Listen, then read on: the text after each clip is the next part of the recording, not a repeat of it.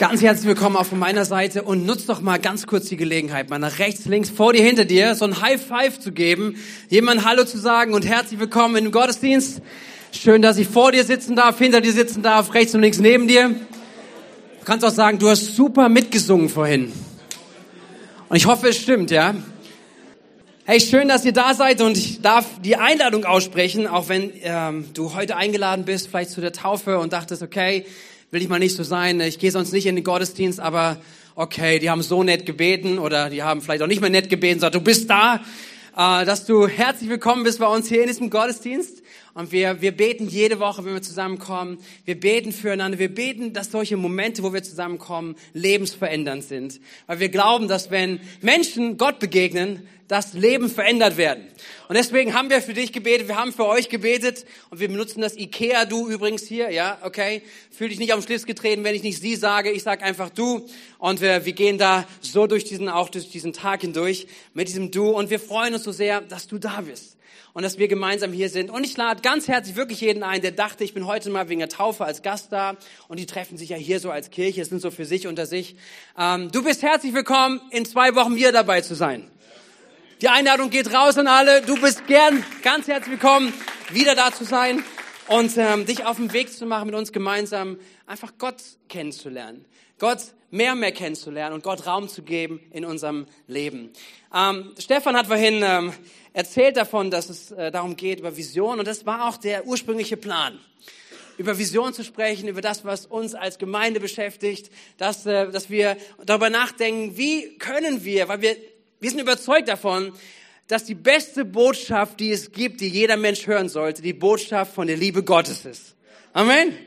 Davon sind wir sowas von überzeugt und wir sind hier an diesem, in dieser Stadt, in dieser Region, weil wir mit, dieser, mit diesem Herzen unterwegs sind als Missio-Kirche. Das ist unser, unser, unser Name, aber nicht ein Name, worunter wir zusammenkommen, weil, sondern wir verstehen uns als eine Mission. Wir verstehen uns auf einer Mission gemeinsam, Menschen, jeder um uns herum, in dieser Stadt, in dieser Region davon zu erzählen, dass Gott sie liebt. Und äh, wir möchten uns da, darüber Gedanken machen, wie wir das noch besser tun können. Wie können wir noch mehr Menschen mit dieser Botschaft einfach in Kontakt bringen und Menschen helfen, Gott kennenzulernen. Und ähm, da werden wir heute nicht so viel drüber sprechen, indirekt, aber wir werden dann nächste Woche in den offenen Häusern da vertieft reingehen. Und trotzdem würde ich sagen, hat es was damit zu tun, warum wir als Kirche hier sind. Weil ich möchte einmal kurz die, die sich heute taufen lassen, dass ihr mal ganz kurz aufsteht und dass wir ihnen einen riesen Applaus geben. Hier vorne in der Reihe, dort. Die Sina ist da, hier vorne sind sie. Da vorne neun Leute. Yes, das ist euer Applaus schon jetzt, oder? So cool. Da ist noch jemand, jawohl.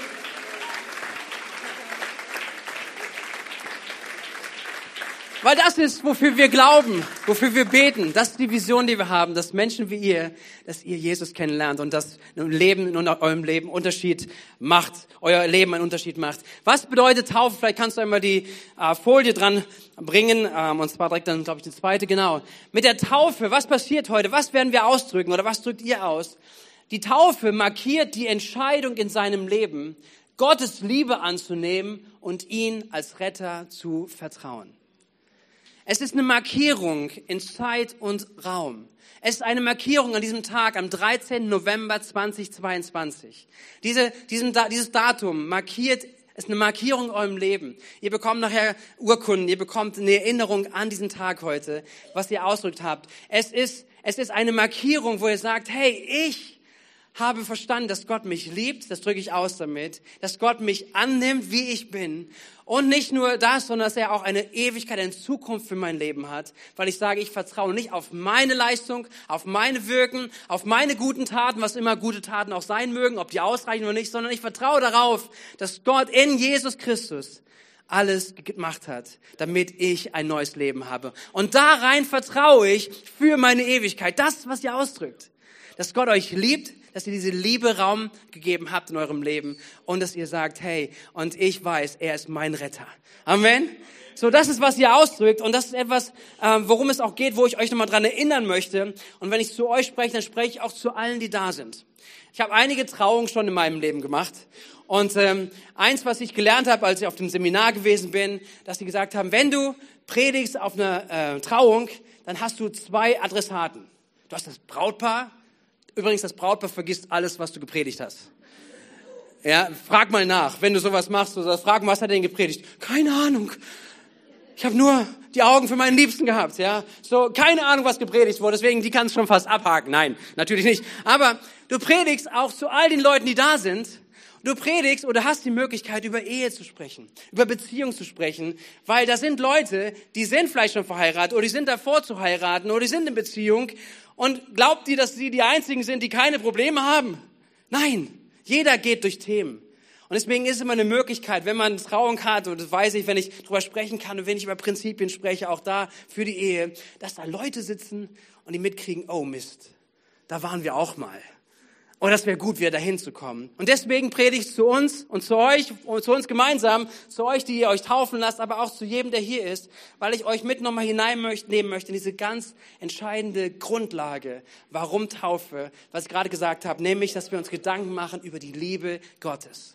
Die Liebe Gottes zu jedem Einzelnen. Und dann geht es auch noch ein Stück weiter, sondern was hat die Liebe Gottes in meinem Leben für eine Auswirkung? Hey, wenn man überlegt, zu beschreiben, wie groß denn Liebe ist. Ich weiß nicht, ob du das mal probiert hast, zu sagen, wie groß ist deine Liebe. Als wir unsere Kinder früher zu Bett gebracht haben, haben wir immer gesagt, ich liebe dich bis zum Mond. Und das Beste war dann, wenn es zurückkommt, ich liebe dich bis zum Mond und zurück. Ha, zweimal mehr. Ja, so. Und dann kommt der nächste wieder und sagt, ich liebe dich bis zum Mond, bis zurück und wieder bis zum Mond. Und du kannst es so die ganze Zeit erzählen, was ist Liebe und woran zeigt sich Liebe? Wie groß ist Liebe? Wie kann man das festmachen? Und wir alle wissen, Liebe drückt sich dadurch aus oder wird erkenntlich dadurch für den Preis, den man bereit ist zu bezahlen.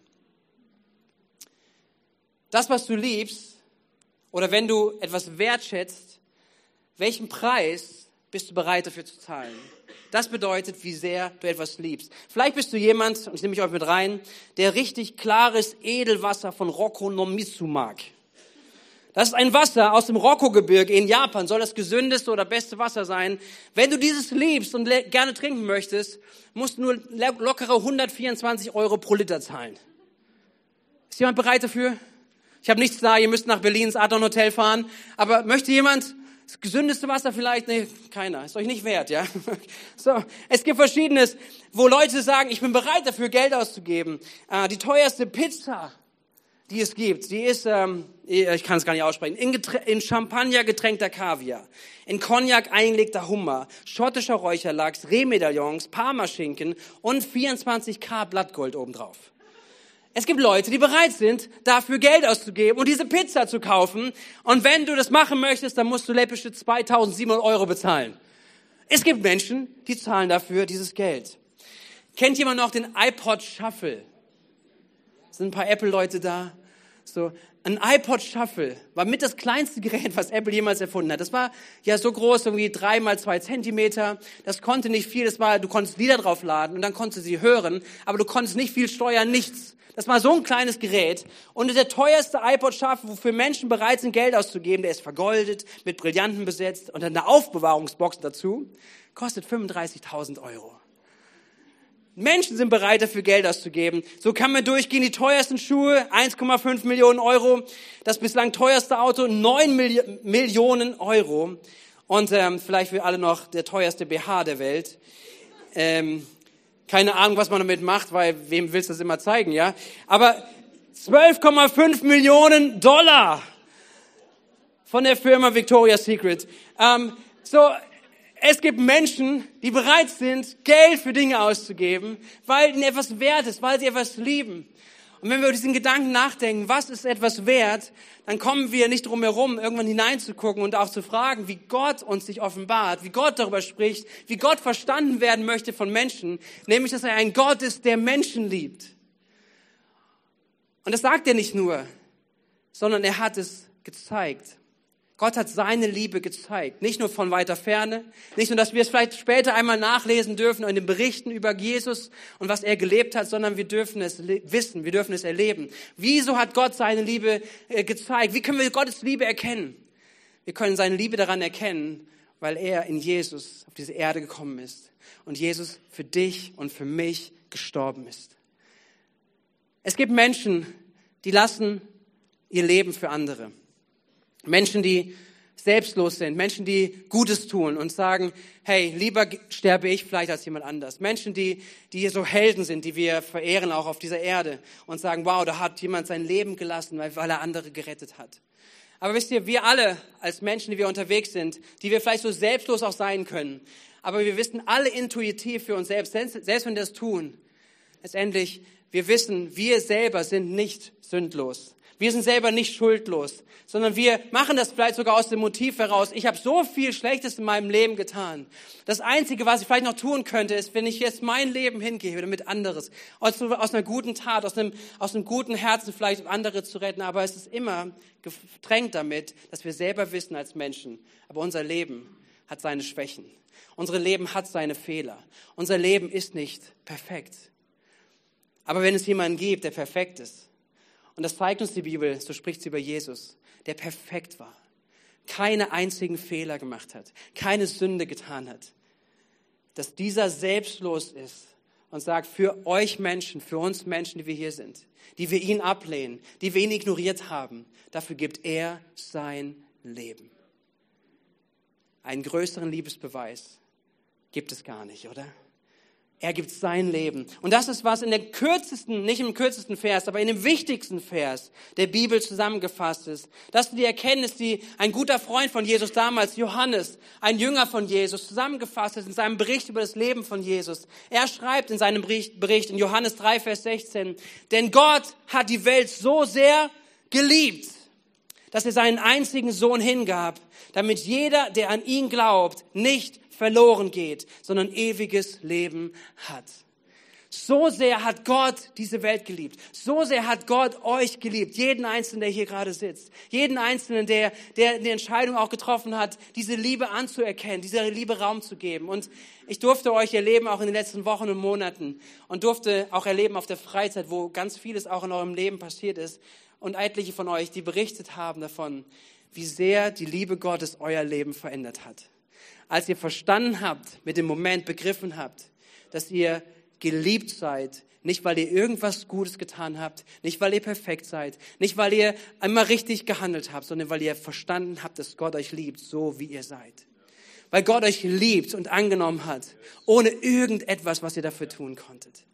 Und dieser Moment, wenn das verstanden ist im Leben, wenn sich dafür geöffnet wird im Leben, sagt übrigens Jesus auch, wenn wir ihn suchen, dann lässt er sich finden. Wenn Menschen sich aufmachen, dieser Liebe Gottes Raum zu geben, dann passiert etwas im Menschen. Eine ganz neue Grundlage kommt hinein, weil wir nicht Dingen nachjagen, wo wir probieren, unser Leben zu gestalten, sondern weil wir verstehen, wir sind geliebt, wir sind angenommen, wir sind richtig, wir haben einen Platz in dieser Welt, wir haben einen Gott, der uns liebt, wir haben einen Vater im Himmel, der mit uns ist dieser Liebe Raum zu geben, dieser Annahme Raum zu geben, ist es, worum es geht. Und Jesus wollte, dass jeder Mensch, deswegen ist es auch eine Predigt über Vision, weil Gott möchte, dass jeder Mensch von dieser großartigen und, und so überwältigenden Liebe Gottes weiß. Jeder Mensch.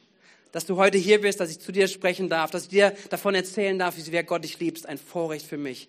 Und ich wünsche mir so sehr, das ist mein Gebet, dass jeder, der heute hier ist, dass er vielleicht vieles nicht versteht oder vielleicht auch sagt, ich lehne einiges ab oder ich will mit dem Christentum nichts zu tun haben oder ich weiß nicht, aber ich möchte, dass du hörst, das, was die Bibel dir sagen möchte, das, was, was Menschen dir sagen möchten, die an Gott glauben, dass du verstehst, bevor du irgendwas tun musst und das und das und alles Mögliche und es so kompliziert ist im Glauben, dass du weißt, Gott liebt dich.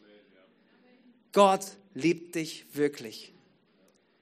Und vielleicht kannst du es nicht vorstellen, dass es jemanden gibt, der dich wirklich liebt weil du weißt, wie du bist, weil du weißt, wie Momente in deinem Leben gibt, wo du versagt hast, weil du weißt, wie deine, deine Situation in deinem Leben ist und du sagst, es gibt keinen, der mich liebt. Aber ich bin hier heute Morgen, dir zu sagen, Gott im Himmel, er liebt dich. Er liebt dich, er liebt dich und er hört nicht auf, dich zu lieben. Amen. Das worum es geht. Das ist das, was was, was die Bibel möchte, dass wir es verstehen. Sie geht noch weiter. Johannes, der Freund von Jesus, schreibt in dem nächsten Vers, er schreibt auch das Anliegen Gottes, er schreibt in Johannes 3, Vers 17, denn Gott hat seinen Sohn nicht in die Welt gesandt, damit er die Welt richte. Jesus ist nicht auf diese Welt gekommen, um uns vorzuführen, was wir alles falsch machen in unserem Leben. Hey, er hat, er, er sagt uns, was richtig und falsch ist. Aber er kam nicht mit diesem Anliegen zu sagen, jetzt zeige ich es euch mal, ihr Menschen, wie ihr daneben liegt, wie ihr es nicht verdient habt, überhaupt auf dieser Welt zu sein oder wie Gott sauer auf euch ist, sondern hier sagt Johannes, Gott sandte seinen Sohn diese Welt nicht, damit er sie richte, sondern dass die Welt durch ihn gerettet wird. Es ist eine Möglichkeit, einen Zugang, Rettung zu erfahren. Das ist, worum es geht. Die Liebe Gottes anzunehmen und ihn in unserem Leben aufzunehmen, der, der unschuldig all das aufgenommen hat, all den Preis dafür bezahlt hat, für mein Versagen, für meine Schuld. Und ich möchte einen Vers weitergehen aus dem Neuen Testament. Das ist einer, der Apostel Paulus, der einen Brief an die Römer schreibt und der fasst es auch zusammen in einem Kapitel, Römer Kapitel 8. Und er spricht über diese Liebe, über das, was Jesus tut. Römer Kapitel 8, Vers 32. Und das, nimmt es mal mit, ja, auch für euch ganz besonders. Dort heißt es, er hat nicht, also Gott hat nicht einmal seinen eigenen Sohn verschont, sondern hat ihn für uns alle hergegeben wird uns dann zusammen mit seinem Sohn nicht auch alles andere geschenkt werden. Hier kommt etwas durch von dem Wesen Gottes, von seinem Charakter, dass er wirklich ein schenkender Gott ist, der uns liebt, der uns mit seiner Liebe beschenkt, der uns überwältigen möchte, gerade dass wir verstehen, wie sehr er uns liebt. Und das ist so genial. Es ist so wichtig, das aufzunehmen und zu verstehen, in unserem Leben, dass er das ist. Und jetzt kommen wir aber zu einem Punkt, und ich glaube, dass ich heute Morgen zu etlichen spreche. Zu euch spreche ich auch ein bisschen, auch in eure Zukunft hinein. Aber vielleicht sind etliche Leute hier, die das jetzt nachvollziehen können, wenn ich darüber spreche. Weil du bist hier und sagst, ja, ja, das mit Gottes Liebe habe ich verstanden, habe ich auch mal gehört, habe ich sogar mal geglaubt, aber es hat nicht funktioniert. Es hat nicht funktioniert. Wir haben nur gerade gelesen, Gott ist doch ein Gott, der der uns seinen Sohn gegeben hat, der uns liebt. Er möchte uns auch alles andere schenken. Und ich habe mit Gott angefangen, mein Leben zu leben. Und dann kamen Probleme in meinem Leben. Kennt jemand Probleme? Gibt es jemanden, der hier lügt? Warum hebt ihr eure Hände nicht? Hey, ich glaube, jeder, der hier sitzt, kennt Probleme. Und wenn wir denken, jetzt folge ich Jesus nach, ich meine, er liebt mich, er ist allmächtig, das ist Gott, ja, der mich liebt und mit dem ich jetzt unterwegs sein darf, dass keine Probleme mehr kommen, dann werden wir Momente haben, wie vielleicht, wie du feststellen wirst, dass Frustration reinkommt, weil du sagst, hey, jetzt gehe ich doch mit Jesus. Ähm, und dann kommt aber, was, was macht denn jetzt Jesus für mich? Ich habe ein Problem, ich habe Nöte, ich habe Sorgen, ich habe Herausforderungen. Und wie Maike auch vorhin so genial gesagt hat, hey, es gibt Momente, wo es uns leicht fällt zu beten und auch zu glauben, wo wir auch sogar sehen, wie Gott eingreift. Aber es gibt Zeiten, es gibt Momente, wo wir beten, wo wir glauben und die Antwort irgendwie nicht kommt. Was passiert da? Was ist denn Gottes Absicht? Hat er nicht gesagt, er liebt mich? Und da, ich glaube, dass Menschen hier sind auch, dass du, dass du das verstehst, du mit nachvollziehen kannst, dass du mit Gott unterwegs bist oder gewesen bist und dass du frustriert aufgehört hast, weil du gesagt hast, wo ist denn Gott in meinen Problemen? Wo ist denn Gott in meinen Nöten? Warum greift er jetzt nicht ein? Und deswegen möchte ich mit uns noch über den zweiten Punkt sprechen, der mir so wichtig ist, auch für heute hineinzulegen. Weil meine Predigt hat den Titel, falls du den Titel noch brauchst, falls du mitschreibst, er hat einen Titel. Dieser Titel ist nämlich, es ist just the beginning. Es ist nur der Anfang. Es ist just the beginning. Es ist just the beginning zu sagen, ich fange an, mit Gott zu leben. Ich fange an, heute etwas auszudrücken in der Taufe, zu sagen, hey, dieser Tag heute, 13. November 2022, mein Leben drückt aus durch die Taufe. Ich habe Gottes Liebe verstanden und ich mache ihn zum Retter meines Lebens. Er ist derjenige, der meine Gerechtigkeit ist. Er ist derjenige, der mich gerecht vor Gott stellt. Aber ich möchte euch sagen und jedem anderen, der mit Jesus unterwegs ist oder überlegt, mit Jesus unterwegs zu sein, das ist erst der Anfang. Es ist erst der Anfang.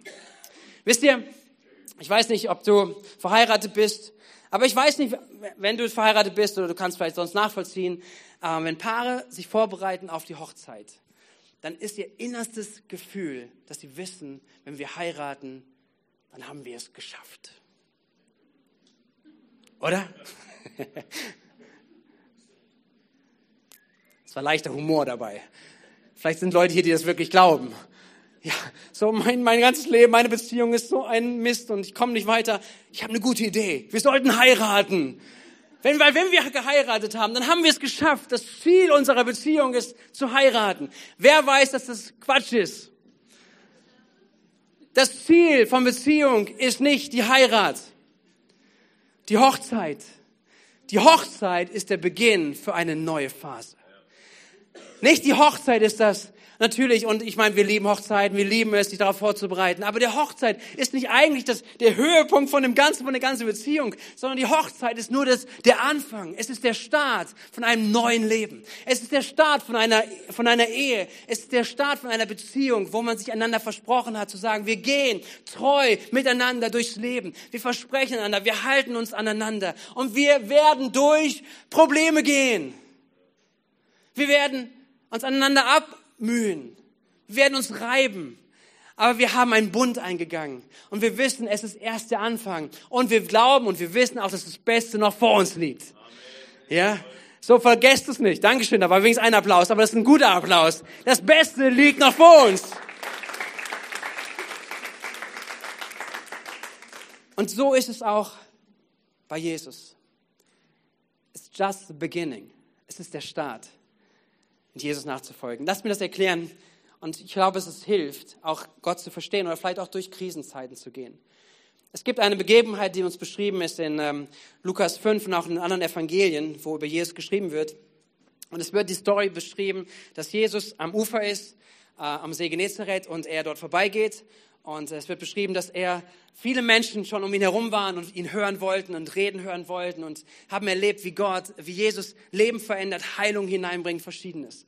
Und Jesus ähm, greift sich so zwei Fischer, die da sind, die ziemlich frustriert waren, oder mehrere Fischer, die frustriert waren, die haben die ganze Nacht gearbeitet, haben nichts gefangen in ihren Netzen. Und so sagt Jesus, hey Jungs, könnt ihr mir helfen? Könnt ihr mich rausfahren mit dem Boot? Ich möchte dann zu den Menschen sprechen. Und er fängt an zu sprechen, er predigt zu ihnen. Und dann sieht er diese Jungs, die vielleicht zugehört haben, vielleicht immer noch frustriert waren über das Misserfolg dieser letzten Nacht, nichts gefangen. Und dann sagt er zu ihnen, hey Jungs, es zwar Mittag, aber fahrt mal raus aufs See und werft nochmal eure Netze aus. Und die denken sich, hey, Jesus, was war dein Beruf? Zimmermann? Wir Fischer? Seid klein auf, wir haben die Ahnung, wer bist du? Aber sie sind mutig, sie sind glaubensvoll und sie sagen, okay, Jesus, weil du es bist. Ich meine, was soll passieren? Wir machen's. Machen uns vielleicht lächerlich, unsere ganzen Kumpels gucken zu, oh Mann. So, aber sie gehen raus, sie fahren raus, sie werfen Netze aus und ein Wunder passiert ein Wunder, ein überfließendes Wunder, was Gott in ihr Leben hineingibt. Ein Wunder der Güte, der Liebe, weil sie, sie holen die Netze ein und die Netze sind überfüllt. Die drohen zu zerreißen, sie holen seine, die Freunde hinzu und sie müssen helfen, dass die Netze eingeholt werden. Es ist einfach wahrscheinlich, äh, keine Ahnung, der Fischfang ihres Lebens. Sie haben ausgesorgt für dieses Jahr, sie nicht mehr arbeiten gehen, endlich Mallorca, was auch immer sie geplant haben. Aber sie sagten, okay, wir haben alles drin. Und sie erkennen aber plötzlich, sie sind begegnet, Gott ist ihnen begegnet. Sie haben ein Wunder erlebt. Und die Reaktion ist von Petrus wie folgt. In Lukas 5 beschrieben, Vers 10 und 11. Jesus, dass sie, Moment, bevor ich da reingehe, sorry. Nämlich, ähm, dass sie es wahrnehmen, das, was gerade passiert ist. Dass ein überkrasses Wunder passiert in ihrem Leben. Und Petrus ist der Erste, der reagiert und der sagt, er geht auf seine Knie und er wirft sich hin vor Jesus und sagt, Jesus, geh weg von uns. Wir haben das nicht verdient, dass du hier bist. Wir sind sündig, wir sind schuldig, wir haben dich nicht in unserem Leben verdient. Und dann kommt Jesus und er sagt zu ihm, und das ist so wichtig, auch Jesus sagt zu Simon, auch Petrus genannt, du brauchst dich nicht zu fürchten. Was er hier als erstes sagt, ist, du brauchst dich nicht zu fürchten. Petrus, du hast Angst vielleicht vor der Begegnung, aber weißt du, ich bin der Retter. Ich bin der Retter, der dich, der dich segnet mit so einem Wunder, der dich abholt, der dich reinholt ins Reich Gottes, der dir der, der deine Schuld vergibt. Er ist der Retter. Er sagt, du brauchst dich nicht zu fürchten. Und dann bleibt er aber nicht da stehen, sondern er geht weiter und sagt, von jetzt an wirst du ein Menschenfischer sein. Da zogen sie die Boote an Land, ließen alles zurück und schlossen sich ihm an. In einem anderen Evangelium wird so beschrieben, dass Jesus zu ihnen sagt, ich werde dich oder ich werde euch zu Menschenfischern machen. Aber was ich, was ich hier entdeckt habe oder was festgestellt habe, was ich betonen, betonen möchte, ist was, was Jesus sagt. Nämlich zum einen, du brauchst dich nicht zu fürchten und ich hoffe, dass wir verstanden haben, dass wenn wir Gott begegnen, dass wir uns nicht mehr zu fürchten brauchen. Es ein Gott, der Liebe ist. Es ein Gott, der Annahme ist. Und dass du kommen kannst, wie du bist und er dich liebt. Aber das zweite ist so enorm wichtig. Nämlich er sagt, von jetzt an wirst du ein Menschenfischer sein. Oder ich werde dich zu einem Menschenfischer machen. Was bedeutet das hier? Es bedeutet, dass Gott einen Gedanken hat für unser Leben. Dass er eine Bestimmung hat. Dass er das Design von unserem Leben erschaffen hat und sich ausgedacht hat. Ähm, jeder, wenn immer ein Produkt her hergestellt wird, es gibt so einen lustigen Sketch oder sowas über so ein iPad. Ähm, es gibt ein iPad, was, was dann äh, äh, die Kinder überlegt haben, ihren, ihrem Vater zu schenken. Ja, zu Weihnachten. Und dann besucht, besuchen die Kinder ihren Vater zu Weihnachten und schauen, was, wie es so alles läuft zu Hause und sie sind am Kochen zusammen und sie fragen, wie läuft denn das neue iPad? Und der Vater hat das iPad und er schneidet gerade die Gurke drauf. Dann macht es sauber, stellt sie in die Spülmaschine und er sagt, das ist ein super iPad, das läuft super. Er wusste nicht, wofür es da ist. Es dachte, es ist ein Schneidebrett. Man kann darauf super Sachen herrichten. So, er wusste nicht, was das eigentliche Design ist, aber Jesus sagt uns, jeder von uns, jeder Mensch hat eine Bestimmung. Jeder von uns hat ein Design. Und es ist wichtig, dass wir das Design verstehen und dass wir nachfragen an dem, der uns geschaffen hat. Und Jesus sagt, und diesen nächsten Schritt zu gehen, nicht nur am Anfang stehen zu bleiben, sondern weiterzugehen, sagt er, Jesus wird uns zu etwas machen. Und zwar zum Menschenfischern. Was bedeutet dieses Wort Menschenfischer? Menschenfischer möchte ich so übertragen. Es das heißt, dass wir Menschen sind, die wir in unserem Leben unterwegs sind mit einem göttlichen Blick. Mit dem Blick, wie Jesus diese Welt gesehen hat. Dass wir verändert werden in das Bild von Jesus. Dass wenn ihr hier seid, Gottes Absicht mit euch ist es, euch zu Menschenfischer zu machen. Zu Menschen, die verstanden haben, wie sehr Gott euch liebt, aber nicht nur dabei stehen zu bleiben, sondern dass ihr versteht, dass diese Welt geliebt ist von Gott dass ihr Menschen werdet, Menschen seid, die Gott so liebt. Nicht nur aber dabei stehen zu bleiben, sondern dass ihr Menschen werdet, Menschenfischer, das heißt, wie Jesus zu werden. Also mit einem Charakter, mit einem Herzen, mit einem Herz voller Liebe zu Menschen, verändert zu werden in das Herz, in das, in das Bild von Jesus. Das heißt, Jesus sagt hier, er hat eine Bestimmung, nämlich, dass wir wachsen in ihm. Und ich glaube, dass Gott so unendlich viel mehr durch uns und durch euch tun möchte. Weil er hat uns bestimmt nicht zu einem langweiligen Leben sondern er hat uns bestimmt zu einem Leben, was in Kraft ist, zu einem Leben mit Autorität, was in einem Leben, wo der Geist Gottes wirkt, wo, der, wo, wo Glaube einen, einen Ausdruck findet, wo wir sehen, dass Gott aus dem, aus dem Übernatürlichen eingreift, dass wo wir keine Antwort mehr haben, dass Gott etwas tun kann. Wir glauben an einen Gott, der Zeichen und Wunder tun kann. Wir glauben dran. Und das, was Jesus hier verheißt, Jesus sagt, ich möchte euch zu Menschenfischer machen. Als er mit seinen Jüngern unterwegs war, sie haben Unglaubliches erlebt mit Jesus. Und das gilt auch für jeden von euch. Es gilt für jeden von uns. Und jetzt kommt es aber darauf an. Er sagt ihnen, ich werde euch zu Menschenfischern machen. Menschenfischer steht für Identität. Also ihr werdet Menschenfischer sein. Und Identität, was in unserem Herzen passiert, kommt bevor was wir tun. Wer du bist, kommt vor dem, was du tust. Wisst ihr, manchmal lesen wir diese Stelle und vielleicht bist du im Glauben vertraut und du hörst diese Text und sagst, ja, Menschenfischer stimmt, ich müsste auch wieder mal mehr tun und mehr machen. Das, was die Absicht von Jesus ist, dass er dein Herz verändert. Dass er mein Herz verändert dass er anfängt, in unser Sein, unsere Identität hineinzuwirken und hineinwirkt, dort Neues zu schaffen, von innen nach außen hervorzubringen. Er möchte einen Prozess starten, das ist, was in einer anderen Übersetzung eigentlich deutlich wird. Er wird uns etwas machen. Und es ist ein Prozess der Veränderung. Das mag uns wirklich so helfen, dass wir vielleicht sehen, okay, Gott, ich bin noch gestartet mit dir. Ihr startet heute mit dem Erkenntnis, hey, Gott liebt euch so sehr. Und dann kommen vielleicht so Situationen, wo ihr merkt, Moment mal, jetzt verstehe ich aber die Liebe Gottes nicht. Warum ist es so? Weil Gott euch machen möchte. Weil Gott euch zu Menschenfischern macht. Weil Gott euch anfängt zu verändern in sein Bild. Zu anfängt zu verändern in seiner Absicht, was er mit euch vorhat. Mit uns allen vorhat. Und wisst ihr, was Veränderung immer ist? Schmerz.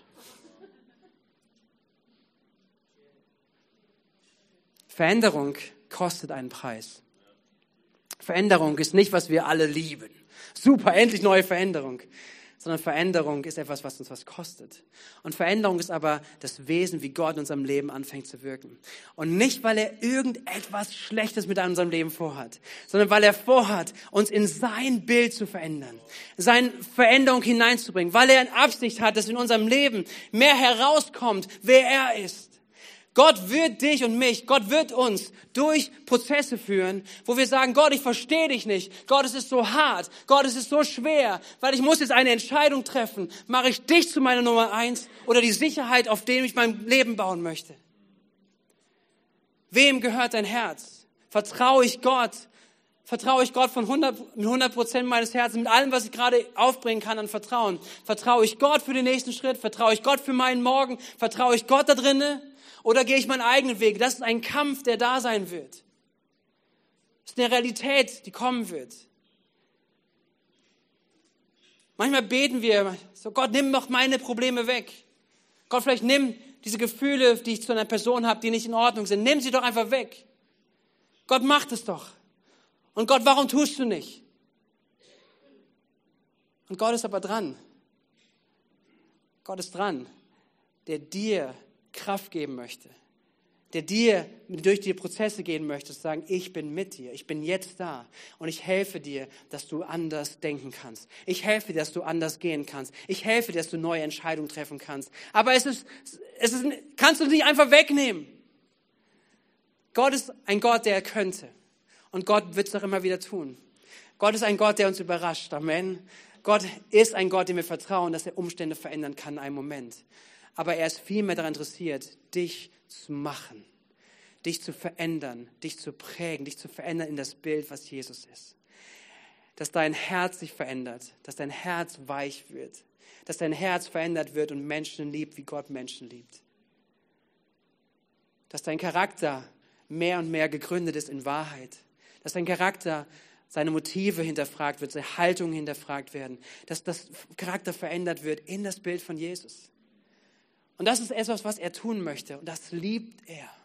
Weil er dich dabei im Blick hat, euch dabei im Blick hat, zu sagen, was könnte aus euch werden? Was soll aus euch werden? Ihr seid unglaubliche Edelsteine in Gottes Augen unglaublich wertvoll. Ihr habt ein unglaubliches Potenzial in euch. Und was Gott möchte, ist, dass dieses Potenzial hervorkommt. Und zum Hervorkommen gehört dieser Prozess. Es gehört dieser Prozess, dass wir durch Entscheidungen gehen, wo wir Entscheidungen treffen müssen. Zu sagen, Gott, ich vertraue dir mehr als meine Umstände. Ich vertraue dir mehr als meine Freunde. Gott, ich vertraue dir mehr, als das, was mein Rational, mein Verstand mir gerade sagen möchte. Ich vertraue dir, ich vertraue deinem Wort. Und ich weiß, in solchen Momenten passiert etwas. Seid ihr mit mir? Ich glaube, dass Gott diese Predigt für Menschen heute ganz bewusst setzt. Und nicht nur für euch, sondern für Menschen, die da sind. Die sagen, ich habe aufgehört, mich von Jesus machen zu lassen. Mich von Jesus formen zu lassen. Mich von Jesus verändern zu lassen in sein Bild, in sein Wesen, mein Herz erneuern zu lassen, meine Liebesfähigkeit und mein Egoismus abzugeben, mehr und mehr Liebe reinzunehmen, dass mehr und mehr Glaube reinkommt und, und ich nicht nur an der Realität dranhänge, dass ich, dass ich Gott in meinem Leben als Nummer eins setze, dass ich ihm diene und nicht mir und meinen eigenen Bedürfnissen als allererstes. Und wenn du da ausgestiegen bist, dann darf ich dir heute Morgen sagen, dass Gott dich einlädt, wieder einzusteigen dass Gott dich einlädt, wieder einzusteigen. Und zu sagen, der Gott, der dich geliebt hat zu Beginn, der Gott, der über jedem Menschen sagt, ich liebe dich, ich möchte dich, ich möchte in deinem Leben wirksam sein. Er ist der gleiche Gott, der dich liebt, auch wenn es in Schwierigkeiten kommt, auch wenn Probleme kommen, auch wenn Herausforderungen kommen, weil er immer eine Absicht hat, in unserem Leben zu etwas Guten hinzuführen. Immer eine Absicht hat, in unserem Leben durchzukommen, unser Leben nicht da stehen zu lassen, wo es gerade ist, sondern mehr und mehr sein Wesen und sein Herz hineinzubringen. Und ihr Lieben, ich möchte uns so umwerben, dass wir nicht aufhören, genauso dieses Gebet zu haben, Gott, mach mich zu einem Menschenfischer. Gott, mach mich zu jemandem, der so sieht und so lebt, wie du bist. Der mich, der sich verändert. Der, der nicht aussteigt, auch wenn ich gerade dich nicht verstehe. Deswegen, hört mir, es ist so wichtig, dass wir die Liebe als Grundlage haben, oder?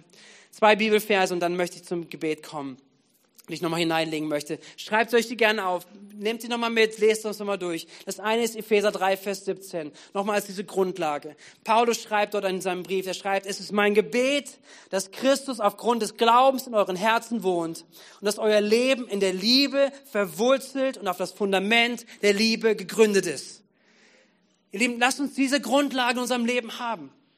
Lasst uns darauf bauen, dass diese Grundlage Liebe ist Nicht meine Leistung, nicht das, was wir können oder was wir vermeintlich vor Gott uns anstrengen können, sondern es ist deine Liebe, ist die Grundlage. Aber dann geht es darum, dass wir sagen, Gott, wir sind auch bereit, dass du uns veränderst in dein Ebenbild.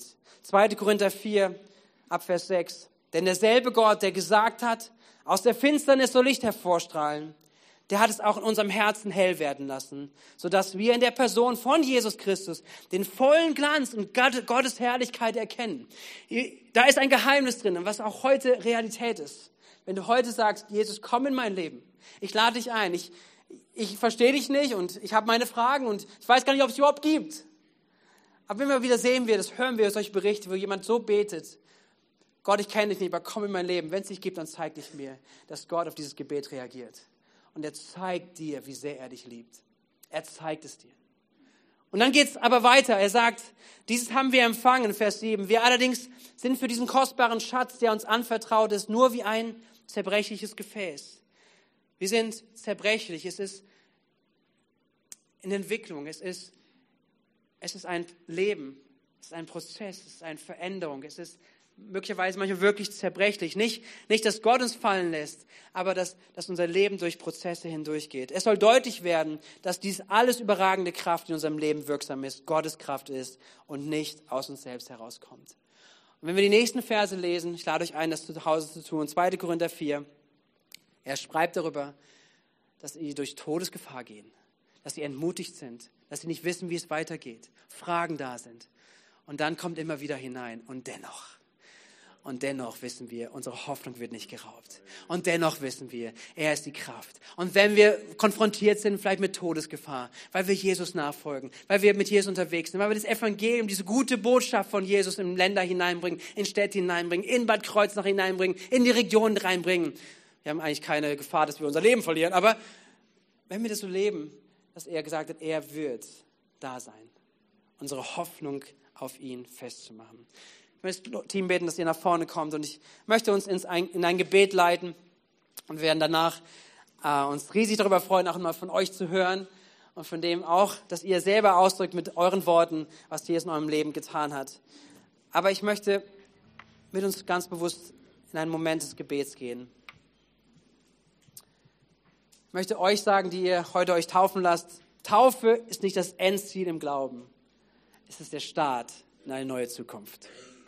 Wenn du gerade hier bist und das gehört hast, heute ist Taufe nicht dein Thema, aber du bist schon mit Gott unterwegs. Und vielleicht bist du in solchen Momenten, wo du sagst, ich bin ganz schön frustriert, ich verstehe Gott nicht, er löst meine Probleme nicht. Dass du hörst, er kann, aber er ist auch da, wenn er es noch nicht tut. Und er ist auch mit dir am Prozess. Er ist auch mit dir an, dich, an dir interessiert, an deinem Leben interessiert, an deinem Herzen, an deinem Charakter, an deinen Gedanken, an deinem Inneren mehr als du dir vorstellen kannst und interessiert in deinem Leben zu wirken. Und das sind die verborgenen Prozesse. Das ist nicht der Fischfang, sondern es ist, was danach passiert. Das ist das, vielleicht das Weinen. Das ist der Moment vor Gott zu sein. Gott, ich weiß nicht weiter. Das ist vor Gott zuzugeben, Gott, ich habe versagt. Gott, ich schaffe es nicht. Ich schaffe es nicht, meine Familie zu lieben. Ich schaffe es nicht, ein guter Arbeitgeber, Arbeitnehmer zu sein. Ich schaffe es nicht, ein guter Arbeitgeber zu sein. Ich schaffe es nicht. Ich versag. Aber vor Gott ehrlich zu werden und zu sagen, aber Gott, komm du rein. Gott, komm du rein. Was möchtest du verändern? Was möchtest du erneuern? Und dazu lade ich uns ein, gemeinsam. Wollen wir aufstehen zum Gebet?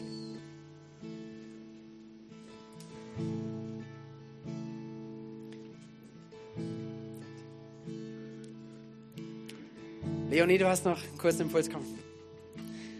Ein Applaus für Leonie einmal ganz kurz. Du hast was während der Predigt aufgeschrieben und empfangen. Okay, dann. Okay, was, okay, was wichtig geworden ist, dann lies das noch vor. Also ich weiß noch, den Satz, der hat mal der Stefan gesagt. Und zwar, und der ist mir gerade eingefallen, was mit dem Problem zu tun hat. Und zwar, dass entweder nimmt Gott dir das Problem oder er macht dich stärker, da durchzugehen. Yes. Amen. Sehr cool. Danke, Leo. Preacher Man. Guck mal, es bleibt was hängen. Ist das nicht großartig, Stefan? So gut.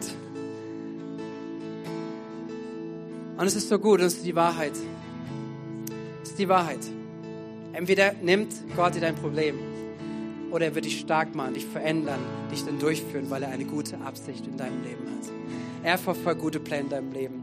Und das bedeutet, Gott zu vertrauen, auch gerade in solchen Momenten. Und dazu möchte ich uns einladen. Menschen sind vielleicht hier, die Gott noch gar nicht kennen. Du bist eingeladen, heute zu sagen, hey Gott, ich weiß nicht, ob es dich gibt, aber wenn es dich gibt, möchte ich kennenlernen. Ich lade dich ein, in mein Leben zu kommen. Wir beten nachher für einen kurzen Moment dafür und da bist du herzlich eingeladen, damit mit für zu beten.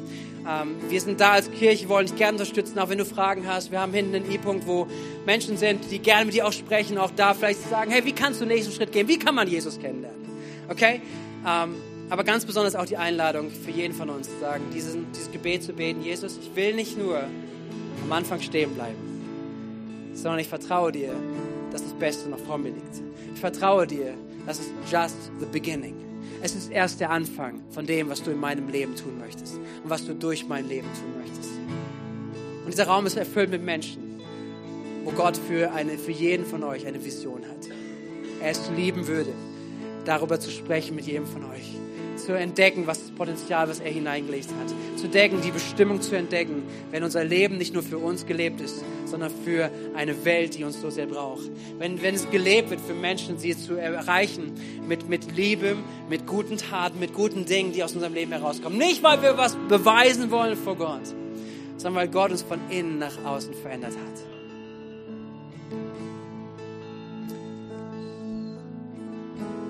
Lad uns ein, einfach ein paar Augenblicke zu nehmen, vielleicht Augen zu schließen, einfach, dass jeder für sich sein kann, jeder antworten kann, auch beten kann. Dein Gebet wirklich kann sein, Jesus, ich kenne dich nicht, aber ich kann es mit dir probieren.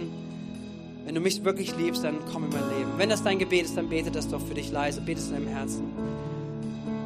Und das andere mag sein, Jesus, heute Morgen, ich strecke mich aus nach mehr von dir. Ich möchte nicht da stehen bleiben, wo ich gerade bin, sondern ich sage Ja zu dem, was du aus mir machen möchtest.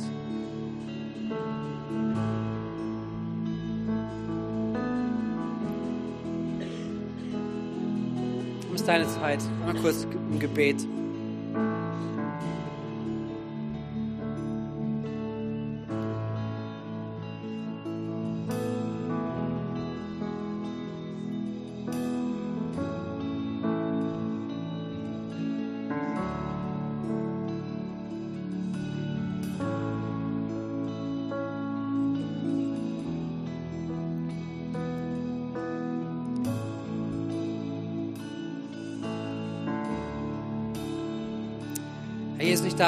Darf nochmal zusammenfassen, auch im Gebet. Das Gebet, was jeder einzelne Gebet hat oder viele in diesem Raum gebetet haben zu dir. Wir vertrauen dir, dass du treu bist und dass du jedem Menschen, der sich danach ausstreckt, dir Raum zu geben, dich kennenzulernen, dass du heute Morgen Menschen überwältigst mit einer unendlich großen Liebe. Dass Menschen, die sich selbst ablehnen, sich selbst wertlos fühlen, nicht geliebt fühlen, heute Morgen erleben und hören, deine Stimme über ihren Leben ist, dein, dein Wort über ihr Leben ist. Du bist geliebt. Du bist einzigartig gemacht. Du bist gewollt. Und dass diese Liebe nicht, diese Worte nicht Worte sind, die ich jetzt einmal nur kurz gesprochen habe oder ins, ins Gehör gehen, sondern wirklich Worte sind, die vom Himmel kommen, die vom Himmel in dein Herz hineinkommen. Und Geist Gottes, wir bitten dich, dass du das heute Morgen offenbarst, dass du heute Morgen Menschen überführst, überführst von dieser großartigen Liebe, von deiner Liebe. Herr, und auch da bete ich für Menschen um uns herum, Jesus, die wir einfach auf dem Weg sind mit dir, Herr. Dass wir nicht stehen bleiben, sondern dass wir wissen, es ist just the beginning. Es ist nur der Start. Es ist dafür das, was du mit uns machen möchtest. Und hier sind wir, persönlich und als Kirche. Wir möchten ausdrücken, Herr, wir vertrauen dir für mehr. Wir vertrauen dir auch dafür, dass du noch nicht fertig bist mit uns, dass wir es nicht erreicht haben, Herr Jesus, sondern dass du daran interessiert bist, uns weiterzuführen. Dass du interessiert bist, Herr, mehr und mehr auch Menschen mit dieser großartigen Gnadesbotschaft, mit der Gnadebotschaft der Liebe zu erreichen, Herr. Und dass du es tun wirst im Namen von Jesus. Herr, wir gehen einige Augenblicke in diese guten Zeugnisse hinein und da möchte ich direkt den Stefan gleich auf die Bühne beten. Hey, haben wir ein Amen dazu? Haben wir ein Amen? Amen. Amen.